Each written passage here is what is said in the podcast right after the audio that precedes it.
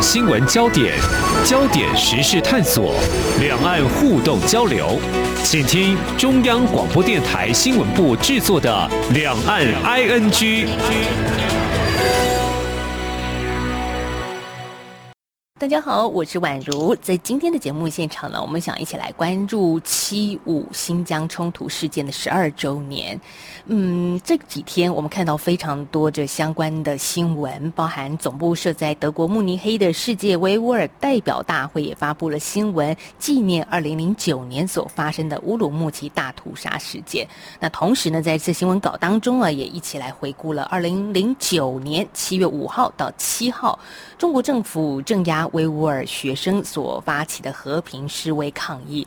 那同时呢，其实宛如我也看到台湾的媒体转述了中国中央电视台的一个报道啊，当中就说到呢，中共中央军事委员会五号在北京举行授予荣誉称号仪式。那中共总书记习近平签署了命令，授予武警部队新疆总队某部特战中队反恐尖刀中队的称号。那新疆当局呢，也召开了记者会，声称说，其实透过了反恐，可以保安全、保人权。说实在的，这个新疆的七五事件呢，成为中国政府。治理新疆的治疆政策的一个重要的关键转折点，我们也看到最近几年啊，在国际上一些重大的人权新闻里头，都可以听到各国来关注新疆现在的一个种族灭绝的事件。其实对宛如来说，我经常在想啊，我们现在嗯已经是一个现代化的国家社会了，但是你还会看到这样子的一个讯息，就是。在遥远的新疆这边发生了在教育营的事件，发生了人口贩运的事件，发生人口奴役的事件，这真的是对台湾的我们是很难以想象的。很多的讯息，宛如想在今天的节目好好跟大家一起来分享。所以今天我们访问到的是台湾东突厥斯坦协会的理事长何朝栋律师。何律师您好。哎，宛如你好。哎，大家好。回溯一下，其实宛如认识律师的时候，是在二零一九年的时候采访一个展览，这个展览叫做《没有围墙的监狱：维吾尔人的今天特展》。我记得当时台湾东突厥斯坦其实还邀请了一位在新疆在教育营很很让人难过伤心的一个女士来到了台湾，分享她在在教育营里面的一些很让人难过的事情哦。所以律师，其实这么长期以来，您一直关注着这个看起来我们在台湾相对遥远的一个议题，我想先请教律师了，一个台湾律师为什么会关注呢？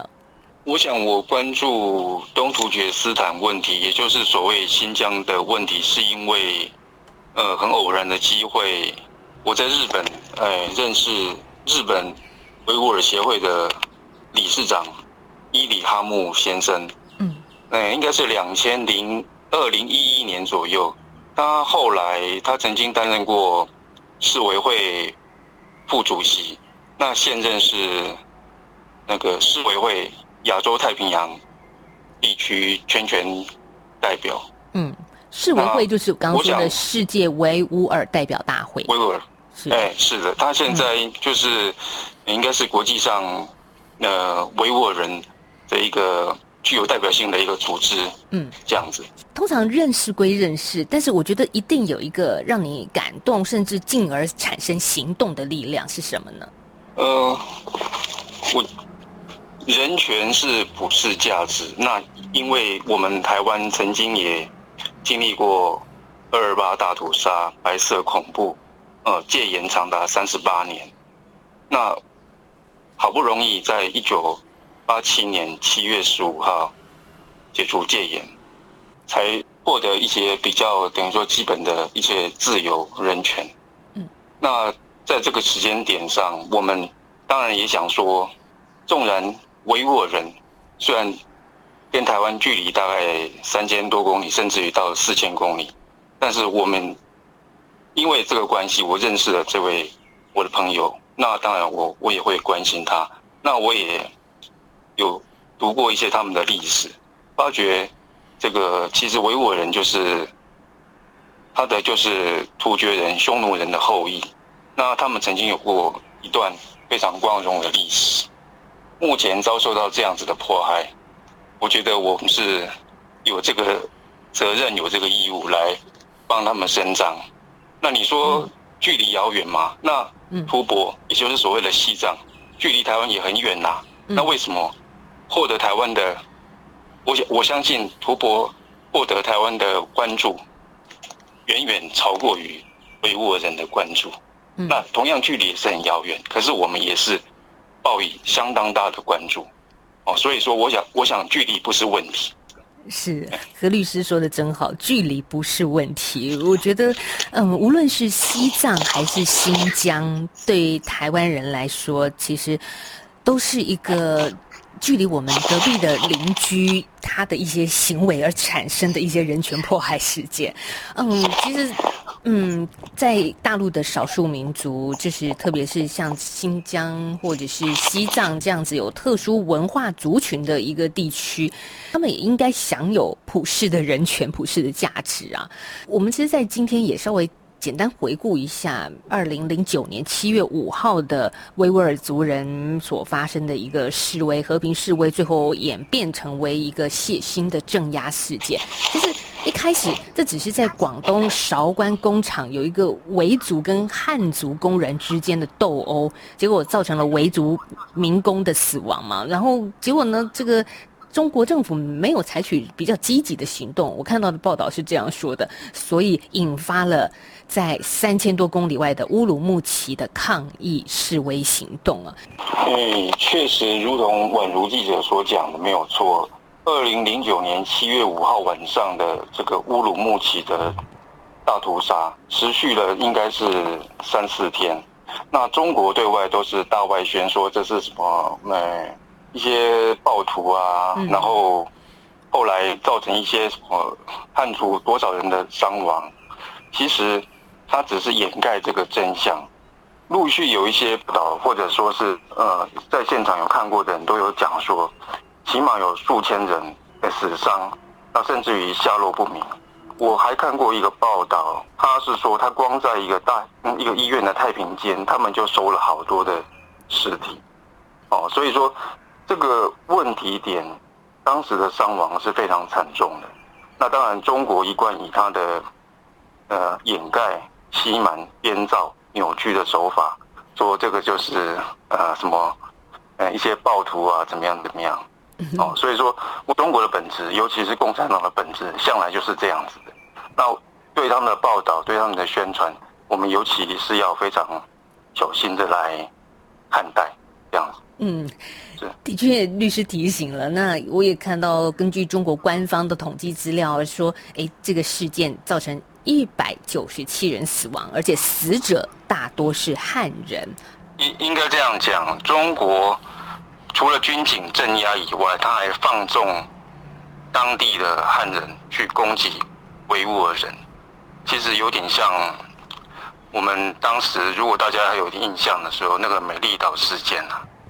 当时也是有一些情治人员混进去，然后造制造暴乱，然后陷阱跟这个黑道，然后一起来这个镇压这个民主人士，其实是有点这样子的味道。律师，你提醒这件事情，它其实是有史料根据，因为是台湾的近代史，慢慢越多越越来越多的发现。那如果转到香港去的反送中事件，也一样啊，也有这种黑道，然后也有警察混入所谓他们说的暴徒，也就是示威者的这个群体当中进行骚乱嘛。其实这这好像是感觉好像很很相似的手法。呃，对啊，因为其实。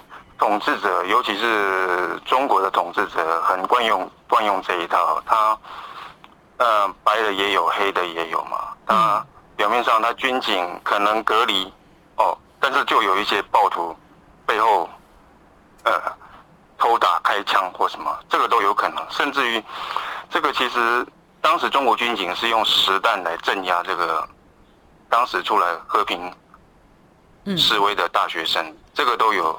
记录可查，所以我想说，中国政府确实是有介入的。那他的角色就是一个，就是要镇压嘛。那其实我们也可以看到，八九六四天安门事件也是一样的手法。好，我们在今天节目访问到是台湾东突厥斯坦协会。其实我们也必须说，东突厥斯坦协会一直希望把新疆这两个字证明成为东突厥斯坦啊，因为呃新疆，你看感觉就是一个汉人的名字，对不对？就是对对于协会来说，对于维吾尔族人来说，这其实并不是他们心目中这个地区应该有的名字。没有错，嗯。呃，我所以，我们这个礼拜一其实也看到协会这边也发布了一个声明，就是我想律师您是不是也可以稍微说一下这个声明，希望告诉大家什么，或者是希望提醒嗯这个所有的朋友怎么样来关注新疆，也就是东突厥斯坦的事件。呃，我们的声明当然讲到，就是刚刚我们讲到的二零零九七月五号七五事件，也也就是乌鲁木齐大屠杀十二年，那其实它就是中国。多年前开始的对东突厥斯坦进行种族灭绝的这个起点，我们声明中也提到了，目前已经有美国、哎加拿大、荷兰、英国，甚至于立陶宛国会都通过国会都通过认定中共在维呃东突厥斯坦对维吾尔人进行种族灭绝这个决议都通过了。嗯，那甚至于加拿大的国会。通过这个决议以后，还附带认为说要抵制二零二二年，也就是明年二月四号在北京举行的冬季奥运，等于说对这个中国侵害人权做一个最大的抗议、最大的抵制。抵制二零二二北京冬奥已经获得十个国家的议会的通过，以及欧洲议会的通过。呃，上百个人权团体也都声援。我们纪念这个鲁木齐大屠杀十二周年。当然，更积极的做法是要对中国有一个反应，也就是说，目前我们是希望说，台湾的国会能够尽速哦，如同其他的民主国家一样，通过认定中国中共在对维吾尔人是实施啊，认定他是种族灭绝的决议，以及抵制北京冬奥，呃，甚至要求我们抵制北京冬奥是主要。不希望在北京举行，而是异地来举办。我们主要的诉求是这样的。东京奥运其实还是可以举办，只是是不是要在北京举行的意思。呃、对，冬季奥运就是说，因为目前七月二十三号是在东京是夏季奥运嘛？对，那是二零二零的夏季奥运，但是二零二二是一个在北京举行是冬季奥运。那我们不是说抵制这个奥运，我们是抵制，嗯，不在北京举行。是，其实各国的目前都是希望说，不要在北京举行，异地举办嘛。其实国际奥会可以做这样的处理，但是目前可能压力不够大吧，还没有就这个做讨论吧。嗯，哎，是这样。但但也看到了蛮多国家的国会一起来响应，因为我们必须知道奥运会的举办当时的起源应该是一个。爱与和平的，透过运动来表示我们现在的一个人类的进展。其实，看在东突厥斯坦或者是新疆在教育营的这一些被压迫的人的心中，你会觉得它是一个很讽刺的，就是这件事情，一个这么美好的运动会。为什么会是在中国举办呢？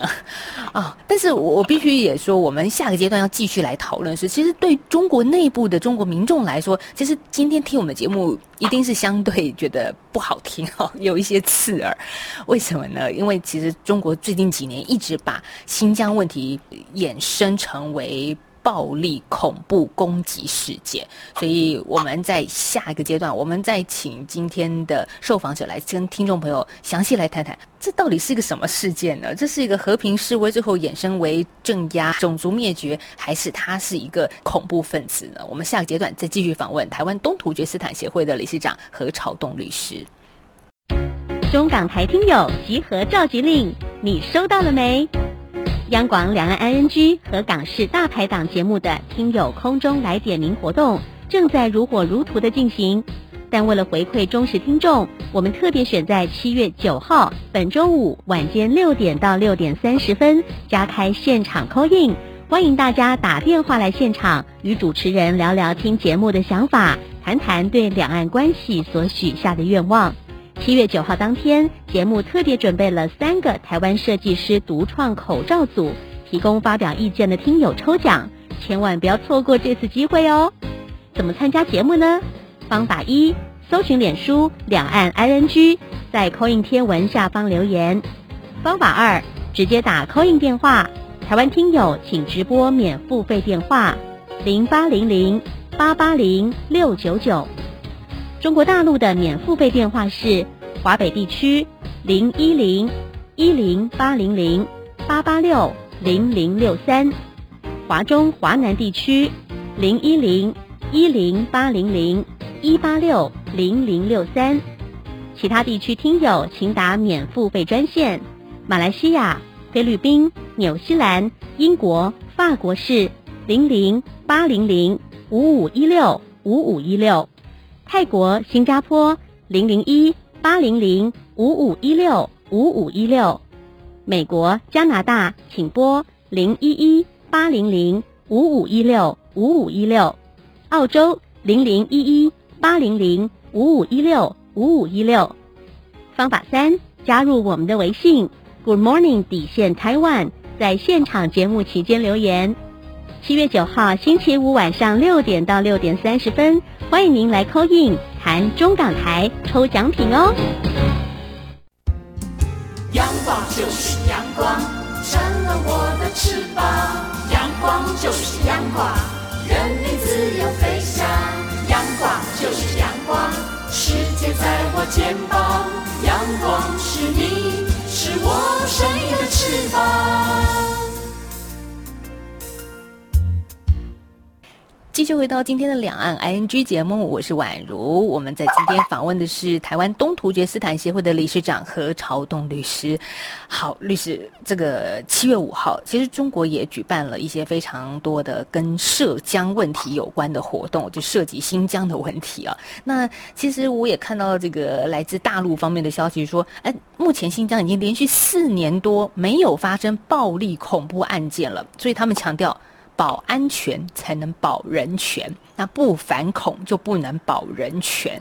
好，所以好像我我们今天一直在谈到的是东突厥斯坦以及新疆，就是所谓新疆这边的人权问题。可是大陆方面也有他们自己的一种论述啊，就是他们极力的去这个管制新疆，这是为了保障大家的人权。哎，我不晓得何律师你怎么看呢？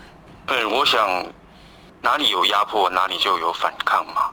我想，就是中国对东突厥斯坦、新疆这个地方的维吾尔人，呃，非常强硬的、非常强硬的管制、压制才引起的。这个在其实我们刚刚讲到二零零九年七月五号以后，中国就发觉说，对东突厥斯坦这个地方要改弦易辙，要严严加看管，不然的话，这个维吾尔人他们。觉得压制不了。其实，二零一四年他们就有一个通过一个一个政策了，那慢慢的就有这个集中营，他们是称之为再教育营。那针对的当然就是认为说，其实很明显，我们大家可以看得出来，从外表上看来，维吾尔人和所谓所谓的中国或者是中国汉人，其实是根本是不同的嘛，他们是不同民族的嘛。那所以说。信仰也不一样了，然后文化上也不一样，哦，比如说他们绝对他们不吃猪肉，哦，他们是穆斯林信仰，是，哦，那所以说其实他们本来就是不同的民族嘛，只是在大清帝国的时候，一八八四年左宗棠杀了一百万的维吾尔人，才把他强制压，哎，强制纳入这个清帝国的领土。然后后来，中国就中华民国、中华人民共和国继续把它接手这样子，所以说原来就是不同的民族嘛。这个不同的民族，那他处理的方式就是一直他认为说，他要汉化它。那汉化，那美其名是汉化，我们历史也有读过什么同化啦、融合啊。那但是中国它不是用这一套，它是用这个设置集中营。我想，这个美国国务院也好，世界这个都有资料，超过两百万人已经被关进集中营，有思想改造，那甚至于妇女呢有遭受到性虐待，是，然后注射不同的药物，等于就是要让他们绝后。其实这个都非常的严，这个都是非常严重、张张、斑斑可考。中国境内自己的南开大学报告，他也有提到这个，自己也泄露出大概有一百六十万人的维吾尔人被关进去，然后被强制劳动，然后送到中国其他省份。哦，然后最近的国际特色组织也有发表报告，都认证中国确实对维吾尔人实施。不仅是种族灭绝，甚至已经涉犯这个危害人类罪，是这样子。今年二月份，北京有一场涉疆问题的新闻发布会，其实也有很多结验的学员就说，其实在这所谓的教培中心哦，待遇很好。西方说的这种酷刑啊、洗脑，还有对妇女的这种性虐待等等哦，这是不实的。我相信这个，当然很多大陆的朋友可能也会接收到类似这样这样子的一个讯息，但是。我我真觉得说，西方国家很多的一些，当然也拿出证据，甚至还有卫星监控的图片来告诉大家，的确有一个像这样子的机构。一月五号，新疆的这些代表啊，政府代表也说，他这个是个特殊性质的学校啊，不是监狱，也不是集中营啊。对中国来说，他的一个不管是大内宣还是大外宣的宣传方式，一直在告诉大家跟西方完全不同的故事。其实我想，如果我们的听众是，呃，中国人民的话，中国的听众，你们应该知道嘛？为什么有一些关键字，比如说六四啊、八九啊，你打到网络上你就没办法，就搜寻不到什么？为什么？如果说今天中国政府当局是这么自由，是不怕他的什么事情被人民所了解、所发掘的话，为什么有一些关键词打上去？也许除了六四八九以外，七五也是一个禁忌。可能你打上去，在你们的网络上也查不到任何的资料。我想说，中国政府、中国共产党在这个中国已经从一九四九年开始到现在，已经超过七十年。我想中国。人民应该会有一个感觉吧？为什么凡事都是党党的领导？嗯，党做什么就做什么。我相信，不管毛泽东也好，邓小平也好，呃，胡锦涛也好，现在的习近平也好，他就是要你听党中央的嘛。那为什么我们人难道没有办法有自由的思考吗？一定要听从共产党，听从党中央吗？听从？个人的指导嘛，我相信这个凡事为人的话，应该都可以思考一下。嗯，这个说实在，听在西方国家或者甚至台湾的我们耳里，真的就觉得，就像律师所说的，其实我们每个人都有言论自由，也都有自己独立思考的能力。不希望有些关键数字就被屏蔽了，就是完全看不到，不知道。